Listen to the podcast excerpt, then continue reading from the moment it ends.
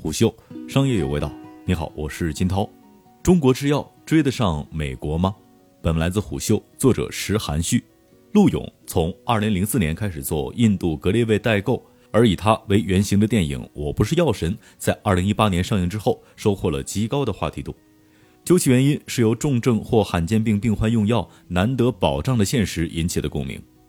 有业内人士称，从企业的角度来看，十年十亿美元研发一款药。专利保护期只有短短二十年，药价低不得，因为研发投入往往会占到销售收入的百分之二十以上。漫长的一段时间当中，也鲜有 VC 肯冒着打水漂的风险，陪着一款药从结构设计阶段一步步走向临床和上市。当然，基金存续对他们来讲也是没法逾越的鸿沟。而纵观近几年，尤其是在二零一八年港股新规以及二零一九年科创板推出之后，创新药企的招聘因为有了资本市场的关注而越来越亮。百济神州、再鼎医药、传奇生物等医药公司成功赴美 IPO 的事实，疫情当中我国在疫苗上的进度是更浓的一针鸡血，这似乎在告诉我们，中国的医药创新已经正式和美国接轨了。然而，美中两国之间曾经十五到二十年的差距，真的能被这样轻松的消灭吗？我国创新药的进展到底如何呢？自二零一五年我国创新药研发驶入了快车道之后，我们的确缩短了与美国的差距。多位投资人向虎嗅表示，目前这一差距在十年左右，乐观者则认为只有五年。两千零一年回国创办贝达药业的时候，丁烈明发现，中国医药产业从创新角度来讲就是一穷二白。彼时，全国有六千多家药企，但百分之九十八以上在做仿制药。即便是中国食品药品监督管理局通过的一类新药，也几乎全部是对欧美药品的改良，技术含量极低。如前文所述，资本不敢入场做创新药的巨额投入，企业要么撑不起，要么担心影响利润。不仅如此，政策法规也是极大的挑战。从注册管理到临床研究指导规范的整套药品管理体系，全像是为仿制药而设，直接结果就是国内两三年也没有一款新药上市，即便有，也大多是未经科学路径验证的。反观美国，VC 和高校的配合已经有了十分的默契，高校聚焦于基础研究，所研发的创新药或发现的靶点，在经过临床验证之后，VC 会投钱，再配备职业经理人团队，完成我们常说的科研成果转化。同时，美国让中小公司有各种方法赚钱维持生计，譬如技术授权、出售销售代理权、被并购等等。背后的 VC 也因此有了除了上市之外更丰富的退出机制。不过，即使看到了差距，国内的确没有合适的生存环境留给创新药，因而鲜有创业者肯冒险追赶。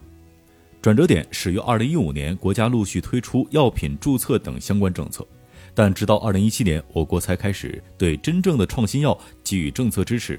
临床试验管理、审评审批流程才开始完善。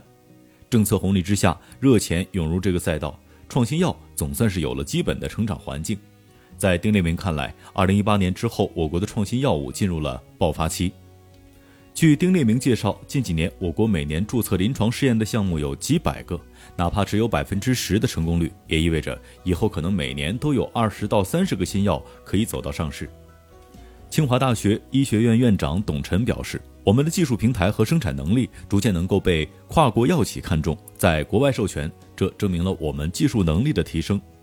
另一方面，很多国内创新药也在走向国际，在国外进行临床研究，在国外上市。”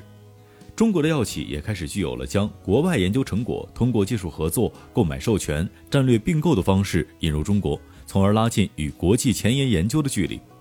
如今，在新兴的细胞治疗和基因治疗领域当中，我国在研的药物数量为全球第二，仅次于美国。且因为我们相对来讲对细胞治疗的政策比美国更宽松。虽然商业上的定价等仍需要进一步的探索，但我觉得中国有可能在这一领域有一定的领先，或者至少不会落伍。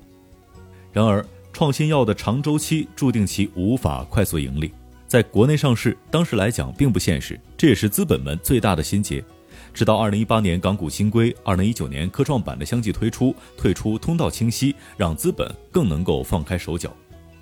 同时，专业医疗基金的出现更能够在早期就看得懂。眼光独到的势必比在临床阶段进入赚得多。另一边的二级市场当中，老大哥恒瑞市值突破了五千亿元大关，虽然距离默沙东、葛兰素史克、赛诺菲等千亿美元级别的跨国巨头仍有较大的差距，但这酝酿的可能是未来创新可以交由小型生物科技公司完成，而大公司通过买买买终将成为真正的巨头。但中国的医药产业目前只是拉近了与美国的距离。一方面，我们目前更多是在通过在研药物项目的数量衡量这种进步，但质量呢？从直接结果来看，虽然我们对全球创新药研发的贡献率上升了五个点，但也不过只有百分之七点八。而美国对全球创新贡献率高达百分之五十，日本、英国、德国和瑞士等制药强国位居第二梯队，创新贡献率为百分之五到百分之十。除此之外，患者的治疗效果也还存在明显的差距。以癌症为例，美国患者的五年生存率是百分之六十六，中国则仅有百分之三十点九。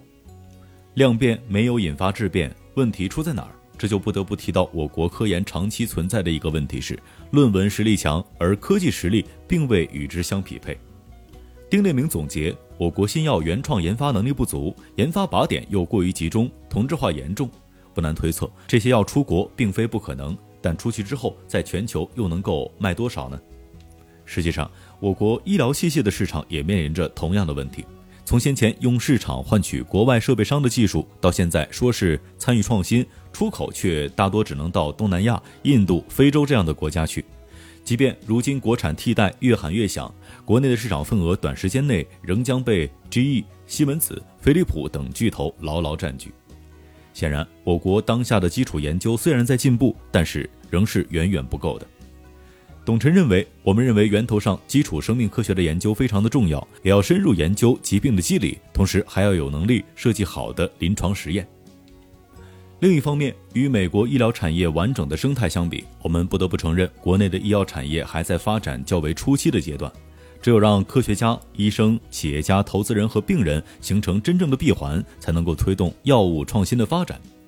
作为药企的乙方。药明康德联席 CEO 杨青认为，这样的颠覆并不远。除此之外，除了对药物本身、靶点、结构等进行创新，一些新型工具的出现，也是想要提升新药研发的速度。比如，现在国内外一级市场当中，资本比较看好的 AI 药物研发平台，通过大量的数据，可能为药物发现、临床等提供更强的助力。但从 AI 医疗历经四年发展仍难落地的现状来看，AI 药物研发平台究竟能够发挥多大的作用，尚需要时间验证。种种原因之下，我国的原创药产业发展速度可能并不如想象中乐观。虎嗅商业有味道，我是金涛，四点水的涛，下期见。虎嗅商业有味道，本节目由喜马拉雅、虎嗅网联合制作播出，欢迎下载虎嗅 APP，关注虎嗅公众号，查看音频文字版。